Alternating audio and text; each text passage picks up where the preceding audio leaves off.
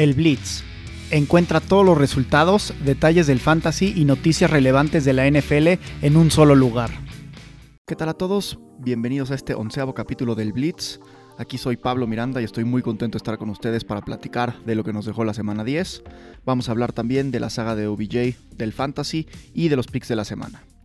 Empecemos hablando de un poco de Odell Beckham, cómo por fin decidió escoger un equipo, qué equipo escogió, escogió irse a Los Ángeles a los Rams y además bastante bien atinado el momento en el que decidió elegirse, en el que decidió moverse este equipo, porque Robert Woods, su segundo wide receiver, justo se lesionó el mismo día que firmó, se lesionó y se partió el ACL y estará fuera el resto de la temporada. Entonces, muy atinado de la parte de OBJ por fin encontrar este equipo. Con esto vamos a pasar con el resumen de la semana.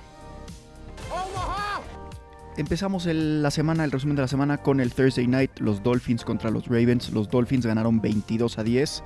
Creo que los Dolphins que van 3 y 7 y subieron un puesto al tercer lugar del AFC East, sorprendieron a muchísimos al vencer a los Ravens. Jacoby Brissett fue el coreback titular encargado de, llevar al equipo de los Dolphins, pero tuvo que salir lesionado porque se lastimó la rodilla y entró a cubrirlo este Tua, que es claramente el coreback número uno del equipo pero estaba como segundo coreback debido a que tiene una fractura en un dedo de la mano, entonces estaba nada más en caso de emergencia. Él acabó metiendo el touchdown defensivo, que fue lo que acabó asegurando el partido y separando lo suficiente a los Dolphins. Los Ravens, que con todo y la derrota siguen en primer lugar del AFC North, no se pudieron acomodar nunca con la defensiva de los Dolphins, estuvieron presionándolos muchísimo. Lamar Jackson acabó lanzando una intercepción decisiva cuando estaba muy cerca de acabarse el partido y esto ya fue demasiado tarde y demasiado lento para ellos para poder tratar de acercarse nuevamente. Con esto mi Survivor pasó a mejor vida, yo que había puesto muy cómodamente a los Ravens ganando, me quedé pues un poco atorado y, y abandonado y ya, mi Survivor murió después de que la semana pasada perdí con los Cowboys mi primer vida y esta segunda semana con los Dolphins y los Ravens, pues ya me quedé fuera. Seguimos con el partido de los Titans contra los Saints. Los Titans que tienen 8 ganados y 2 perdidos siguen consolidándose como el mejor equipo del AFC y llevan 6 partidos seguidos ganados desde que perdieron contra los Jets. Ryan Tannehill, el coreback, lanzó para 213 yardas y un touchdown, además de agregar otro por la vía terrestre, que fue lo que el factor decisivo para ganar el partido. De los Saints, que siguen en segundo lugar del NFC South, su pateador Brian Johnson falló dos puntos extra que acabaron siendo la diferencia en el partido. Con esto perdieron su segundo partido consecutivo en los últimos momentos. El coreback encargado de llevar al equipo fue Trevor Simeon, que tuvo casi 300 yardas, dos touchdowns y cero intercepciones. El otro, el otro touchdown de los Saints fue por conducto de Mark Ingram, que acabó metiendo un touchdown en el último cuarto. Y a final de cuentas, él fue muy protagonista porque Alvin Kamara estuvo lesionado y trae una lesión de rodilla.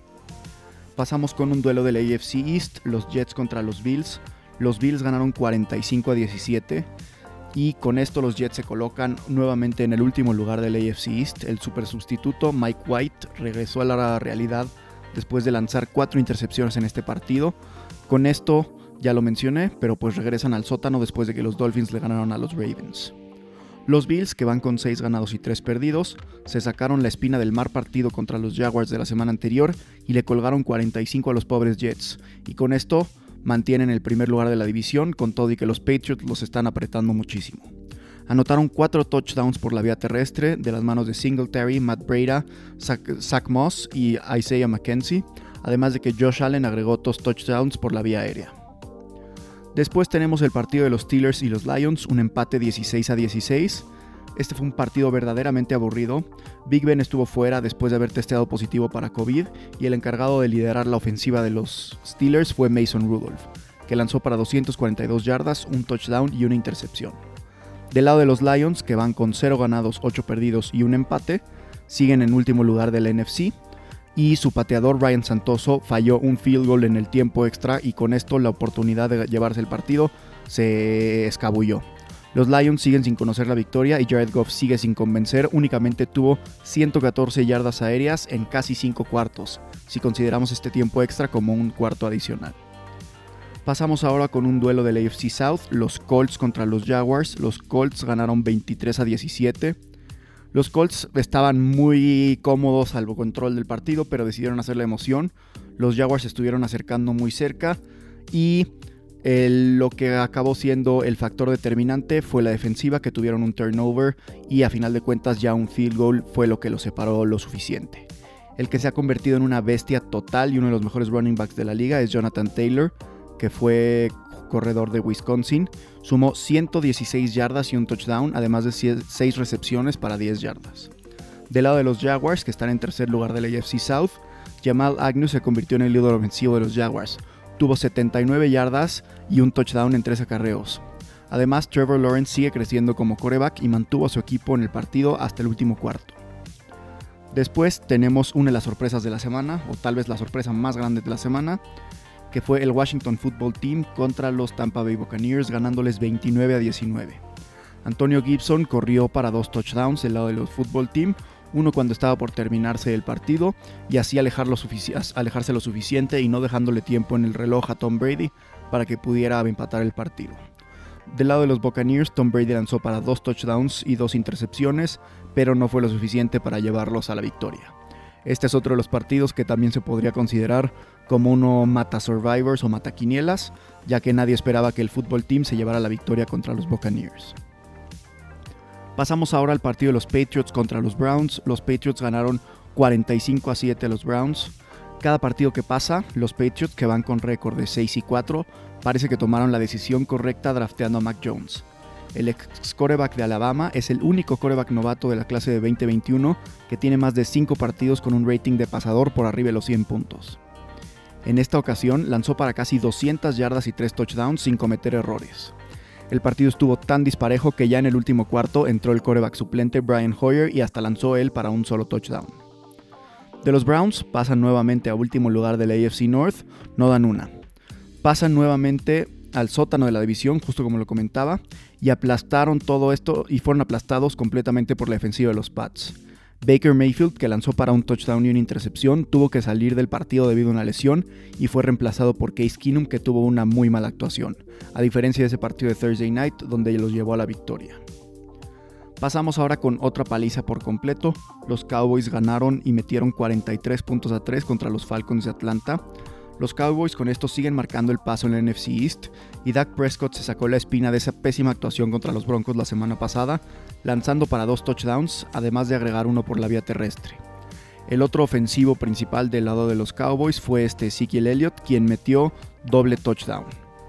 Este partido es otro partido que estuvo tan disparejo que entró el segundo quarterback del equipo ganador, que es Cooper Rush, quien ya había llevado a los Cowboys a una victoria contra los Vikings en un Sunday night.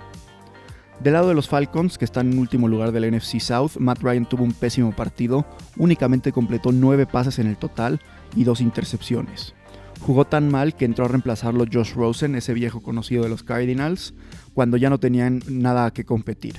Rosen únicamente completó uno de sus 6 envíos y no pudo llevar a Atlanta ni siquiera cerca a anotar el partido.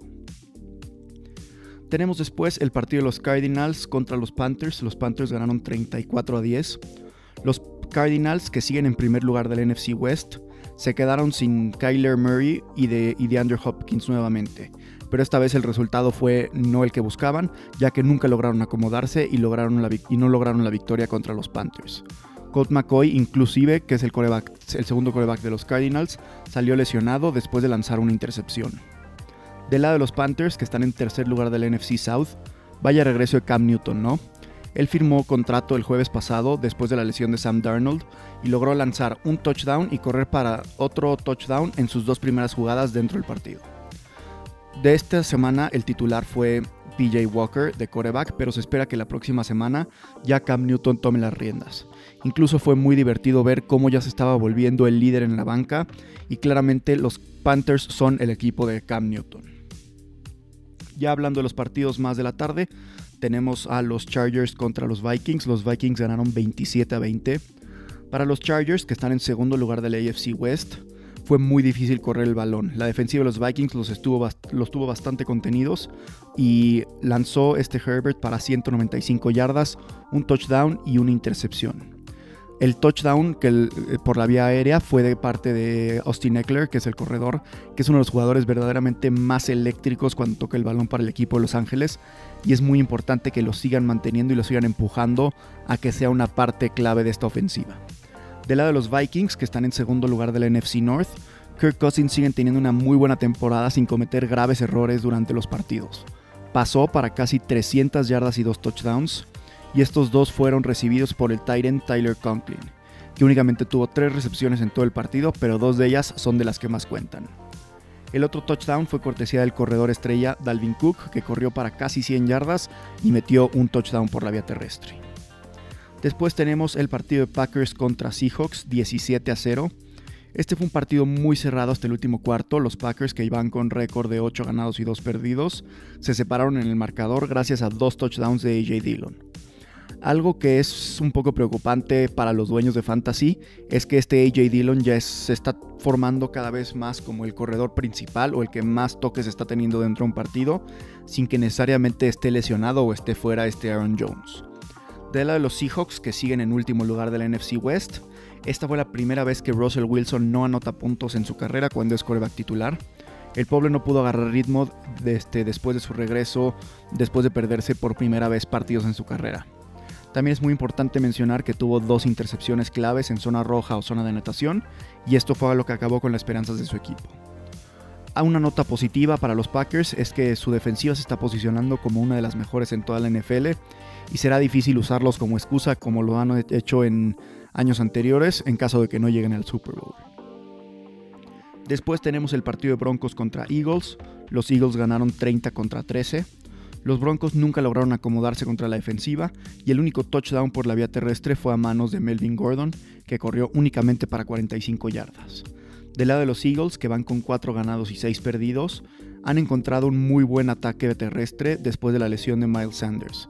Jordan Howard y Boston, y Boston Scott se juntaron para llevar el balón más de 160 yardas entre los dos. El que se ha convertido en el wide receiver número uno y el claro favorito de Jalen Hurts es Devonta Smith, que tuvo 4 recepciones para 66 yardas y 2 touchdowns.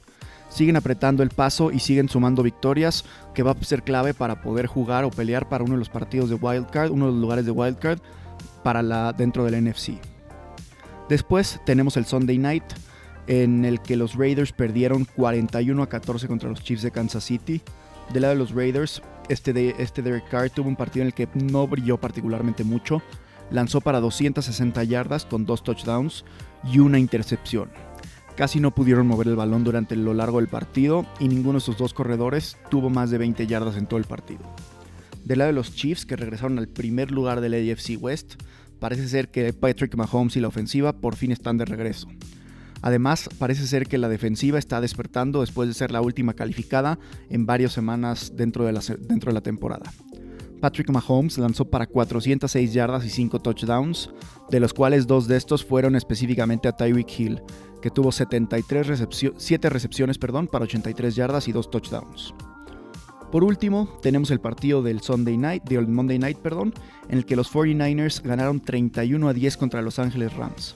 Los 49ers han mostrado su dominio total contra los Rams y llevan 5 partidos seguidos en los que les ganan al equipo de este al, equipo de Los Ángeles. Jimmy Garoppolo tuvo un muy buen partido sin errores, lanzando para 182 yardas y 2 touchdowns. Y el principal productor ofensivo dentro del equipo de los 49ers fue Divo Samuel, quien tuvo 133 yardas totales, un touchdown por la vía aérea y otro por la vía terrestre. Del lado de los Rams, que llevan 7 ganados y 3 perdidos, nuevamente Stafford cometió un error muy grave al entregarle el balón a Jimmy Ward, esquinero de los 49ers, quien, lo regresó, quien regresó una de sus dos intercepciones para un pick six. Esta es la segunda derrota consecutiva de los Rams, que aunque siguen cómodamente en segundo lugar de su división, este, se están perdiendo el ritmo y los Cardinals cada vez se separan más. El único touchdown vino por la vía aérea en un pase de Stafford a Tyler Higby, el Tyrant del equipo. Con esto acabamos con el resumen de la semana y pasamos a hablar de fantasy. Del lado del fantasy, el equipo ideal esta semana empezamos con el quarterback este Patrick Mahomes de los Chiefs. Lanzó para 400 yardas y 5 touchdowns. En total tuvo 36.2 puntos. De running backs tenemos a Damien Williams también de los Chiefs con 29.4 puntos a Stevenson de los Patriots con 27.4 puntos. De wide receivers tenemos a Debo Samuels de los 49 Debo Samuel de los 49ers que tuvo 30.3 puntos en la semana. El otro wide receiver fue Stephon Diggs de los Buffalo Bills que tuvo 30.2 puntos. De tight end, Travis Kelsey de los Chiefs, 19.9 puntos. Les digo, ya la, ofensiva de los Chiefs parece que está de regreso y con esto regresan primer lugar de la división y siguen ya ahora están en el asiento de conductor para llevarse y pasar a playoffs. El mejor pateador de esta semana fue Zane González de los Panthers, que tuvo 14 puntos en el Fantasy. Y por último, la mejor defensiva fue la de los Cowboys, que tuvo 21 puntos después de esa aplastante victoria sobre los Cowboys, sobre los Falcons en Dallas. Hablando ahora de qué jugadores hay que estar pendientes o tenerlos o targetearlos esta semana en el waiver wire. De corebacks hay tres principales, cuatro perdón. Tua Tagovailoa de los Dolphins no ha estado jugando, estuvo lesionado las últimas dos semanas, pero es una muy buena oportunidad de tenerlo y meterlo cuando se vuelva a meter, cuando vuelva a ser el coreback titular. Del lado de los Bears, Justin Fields cada vez está jugando mejor. En la semana pasada contra los, contra los Steelers, perdón, tuvo un pase de touchdown y una intercepción, pero además agregó 45 yardas. Cada vez se ve mucho más cómodo y va a ser muy interesante su matchup esta semana contra los Ravens, que es la defensa que eh, permite el décimo lugar de más puntos a los corebacks. hay varias ligas en las que Mac Jones tampoco ha sido este, seleccionado como coreback, entonces cada vez se está poniendo mucho más cómodo. Va a jugar contra los Falcons esta semana, entonces es una muy buena oportunidad de tenerlo en su lineup como titular. Por último, Cam Newton con su regreso cada vez está acomodando más para meterse y ser el titular detrás a este por delante de PJ Walker en el siguiente partido de los Panthers. De wide receivers, dos a los que hay que estar buscando. Rashad Bateman, el primer, el primer pick de los Ravens en este último draft. Tuvo 80 yardas en el partido contra los Dolphins, entonces sigue siendo una muy buena opción. Y va a ser interesante meterlo contra los Bears que están dejando bastantes puntos a los wide receivers. La otra opción es este Jameson Crowder de los Jets. Tuvo un muy buen partido, aunque se espera que Elijah Moore siga siendo cada vez más protagonista, pero es una muy buena opción para tener. De Titans, Pat Freiermuth de los Steelers cada vez está jugando mejor, con todo y que la semana pasada regresó Eric Ebron. Este Freiermuth sigue siendo y sigue estando muy involucrado en la ofensiva. Obviamente, CJ Usoma de los Bengals, que regresa después de su bye week, sigue siendo una muy buena opción de defensivos, este, perdón, de defensivas, el Washington Football Team y los Panthers, va a ser muy interesante verlos ahí. Pateadores Zane González de los Panthers, que casi no está en ninguno de los equipos, y Randy Bullock de los Texans. Cualquier cosa o cualquier recomendación de fantasy, igual no se les olvide dejarla en el Instagram del Blitz, que es el Blitz-podcast. Ahí, como saben, ahí siempre estoy leyendo los mensajes que me mandan y podemos compartir y hablar de los jugadores del fantasy más importantes. Con esto vamos a pasar a los picks de la semana.